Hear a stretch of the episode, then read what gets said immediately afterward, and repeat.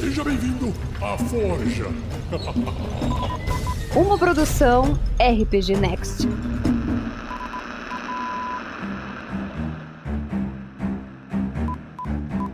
Os Deuses do RPG, um podcast do RPG Next, trazendo as religiões para você. O podcast mais abençoado ou amaldiçoado da sua podosfera. Eu sou o Thiago Araújo, também conhecido como Reiter do Mundo. Sou roteirista e escritor aqui também do RPG Next. Estou aqui com o meu amigo e camarada editor desse podcast, Caio Maioki. E aí, pessoal, tudo bom? Eu sou o Kai Maioki, também conhecido como Energium, como o Thiago disse, o editor aqui desse podcast Deuses do RPG. E a gente, né, tá meio invadindo a transmissão, né, Thiago? Exatamente, a gente pegou aqui um, um hackeamento, entendeu? A gente tirou um crítico no hackeamento e agora a gente tá invadindo essa. Daqui a pouco ele vai ser o dono do RPG Next, entendeu? Eu vou pular, vou chutar o 47 pra fora e vou assumir o posto. É porque a senha era fácil, era o Nicolas47. É facinho de adivinhar. Pior que deve ser essa senha mesmo. Ah, abafa, abafa, não conta pra ninguém, não. Aí diz aí, Thiago, depois de invadir, que a gente vai falar sobre qual deus hoje? Cara, hoje a gente vai fazer rapidinho pra gente falar de um deus que, assim, eu tenho muito interesse de falar sobre ele porque eu adoro jogar de anão. Não sei se você joga, eu gosto de jogar de anão, que é uma raça maravilhosa pra você jogar no D&D. E este é o deus dos deuses para os anões, é o Moradin. Moradinho. Eu lembro daquela abertura. É o grande deus anão. Eu nunca joguei de anão, tenho que confessar, mas é um deus legal, aparentemente. Você não sabe o que você tá perdendo. É basicamente jogar com uma bolha de testosterona. Rapaz, hein, ogro. Mas vai lá, Thiago, descreve pra gente como é a imagem de Moradinho. Então, pelo que eu consigo enxergar, ele é um anão armadurado, com essas roupas de, de anão de com peles e tal. Todo uma barba espessa e bem cuidada, e cabelos compridos também, tudo grisalho, tudo prateado, né, branco. A pedra um martelão de guerra. E eu acho que ele é cego ou ele tem olhos feridos, algo do gênero, mas ele é bem velho. É um anão bem velho.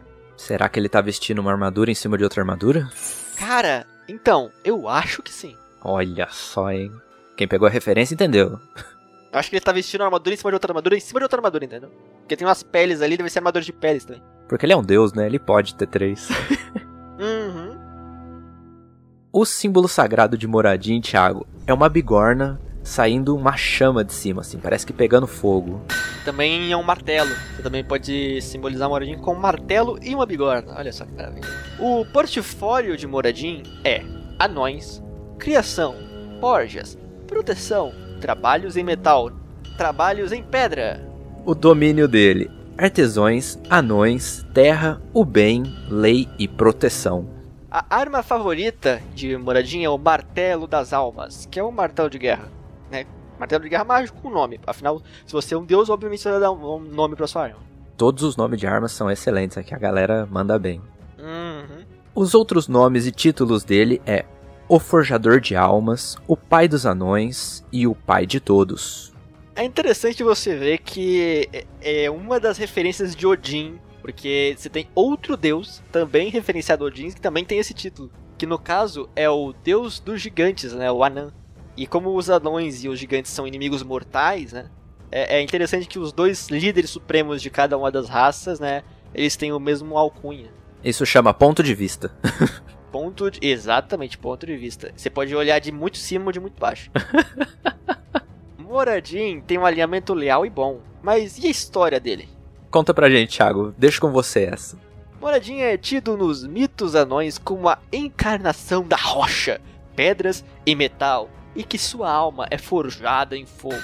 Ele forjou os corpos dos primeiros anões de metal e gemas e soprou suas almas dentro deles para resfriá-los. Ele é o líder do panteão anão, e foi sua decisão que baniu os deuses malignos Dederro e Duergar da superfície.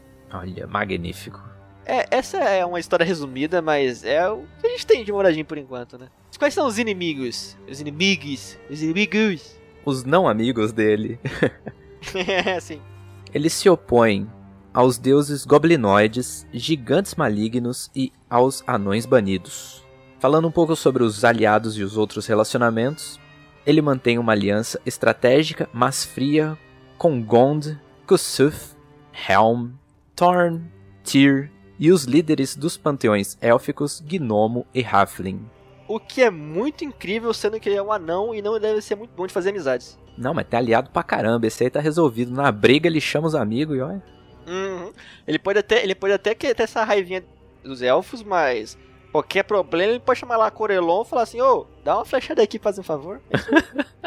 A sua esposa se chama Berronar True Silver. Na tradução livre é Prata Verdadeira.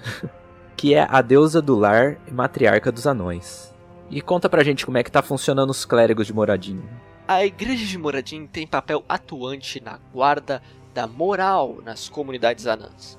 Eles enfatizam a presença da mão de Moradin nas atividades cotidianas dos anões, como mineração, forja de metais e engenharia, e invocam sua proteção quando estas tarefas se iniciam. Eles lideram a descoberta de novos reinos anões para aumentar o status da raça. Tem papel ativo em ensinar os jovens das comunidades a supervisionar as cerimônias mais formais. É, de particular interesse dos clérigos de Moradin são os filhos do trovão, crianças que nasceram após a bênção do trovão e que acreditam deverão gerar clérigos que realizarão grandes feitos pelos anões. Os clérigos de Moradin costumam rezar pela manhã. Eles são conhecidos como Solinor, os feitos de pedra. Oferendas são feitas ao Forjador das Almas semanalmente. O clérigo mais graduado da comunidade pode declarar qualquer dia como dia sagrado para celebrar um evento local. Muitas comunidades celebram o dia 1 de Hammer, pois nesta data, em 1306 CV, ano do trovão, aconteceu o súbito aumento do nascimento de anões, uma bênção de Moradin que trouxe uma grande reviravolta na raça dos anões. Os clérigos de Moradin usaram cores terrosas como cota de malha, elmos prateados. Moradin encarregou seus seguidores da tarefa de acabar com os reinos dos orcs e acabar com os seguidores de Grumish. Vamos lá, Thiago, agora use toda a sua voz de Moradin para falar sobre a doutrina dele. Moradin é o pai criador da raça anã. Honre-o, copiando seus princípios e trabalhos em aço, pedra e outras tarefas. A sabedoria é derivada da vida e temperada pela experiência. Avance a raça anã em todas as áreas da vida. Inove com novos processos e habilidades. Encontre novos reinos e clãs e defenda aqueles que já conhecem de todas as ameaças. Lidere os anões nas tradições passadas pelo Forjador de Almas. Honre os líderes de seu clã como honra a Muradin. Poderoso, hein? Senti a força da pedra agora. Eu tô ficando rouco já. e temos algumas curiosidades sobre Moradin.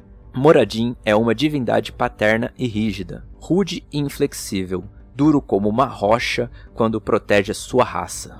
Um juiz rígido, mas justo, ele possui grande força física e de vontade, inspira as invenções dos anões e constantemente procura aperfeiçoar sua raça, encorajando sua natureza benigna, inteligência e a existência harmônica com outras raças, lutando contra seu orgulho e tendência ao isolamento. Ou seja, a moradinha é contra o, o, o anão otaku, né? anão otaku que fica recluso na casinha atrás do PC. Exatamente. Atrás do martelo, né? atrás do martelo, boa, melhor ainda. Falando do martelo, a terceira curiosidade é: seu martelo de guerra ele tanto é usado como arma quanto ferramenta. E relembrando, o nome é Martelo das Almas. Faz sentido. Será que ele forja almas? Por isso teve aquele surto de anões nascendo ao mesmo tempo. Deve ser, deve ser. Às vezes você morre, ele pega a tua alma e transforma na espada, cara. Olha que massa. Olha, da hora. Se você é um anão, você vai gostar disso. Durante o Time of Troubles, né, o tempo das dificuldades, um humano que participou da comitiva para resgatar as tabuletas do destino era clérigo de Moradinho. Isso é curioso, não? Mas não estamos aqui para julgar ninguém. No Task na Bota, entretanto, uma coisa que a gente tem que falar é que na Casa da Morte nós temos uma grande menção a Moradinho era um anão clérigo de Moradin, Ulfgar, que acabou indo parar lá em Ravenloft para enfrentar umas tretas cabulosas na terra do vampiro loucão. E Moradin não conseguiu enviar todo o seu alento até ele, mas ainda, ainda assim conseguiu enviar seus poderes até ele. E é o único clérigo de Moradin que a gente tem até hoje na, na, na, na né, na história do Taça na Bota. Mas talvez venha com mais tempo, afinal o Fernando adora jogar de anão, né? Vai que um dia ele joga de mais anão, coloca mais coisa de Moradin. Sim, mais aventuras, mais jogos e mais chance de aparecer todos os deuses que ainda não foram. Atualmente nós estamos jogando a campanha de D&D quinta edição, na verdade não a nós estamos jogando, mas os jogadores estão jogando campanha de D&D quinta edição em Storm Kingstoner, a tormenta do Rei da Tempestade, cujo nosso jogador Fernando joga com um anão clérigo de Talos. É, vai entender, né? Vai entender. Enfim. O Clank era devoto de qual deus mesmo? Clank era devoto da. Eu acho que acho que o Fernando ele nem pesquisou muito. Talvez ele, ele falasse algumas coisas sobre Moradin, porque, claro, todo mundo conhece, né? Só que eu acho que não é uma coisa que se aprofundou muito na religião dele, né? Ele era um soldado, afinal de contas. Ah, é. tinha citações sobre Moradin pelo Clank, mas não necessariamente ele se colocava como um devoto. Esse velho guerreiro anão. É, ele precisou de muito, muita sorte para conseguir sobreviver até a fase velha. E também das doações, né? As suas doações e tudo que você faz por nós é como o ouro para os anões. Olha que coisa maravilhosa. Brilha nossos olhos. Bom, pessoal, é isso aí. A gente vai ficando por aqui. Eu espero muito que tenham gostado. E não deixe também de ver os outros e sugerir aqui embaixo nos comentários qual deus está faltando e qual você gostaria de ver nos próximos episódios, né, Thiago? Exatamente. A gente tá fazendo uma listinha, a gente tá escrevendo os deuses e as sugestões uma hora ou outra vão aparecer. A gente tá copiando, colocando todas as sugestões que ainda não foram escritas para ser escritas. Comente também o que você achou dos novos narradores aqui dos deuses do RPG, o editor e o escritor. O seu feedback alimenta a nossa alma. e se você quiser fazer parte desse projeto também, seja um guerreiro do bem, sendo um dos padrinhos do RPG Next. Exatamente. E é isso aí. Falou e fomos. Tchau.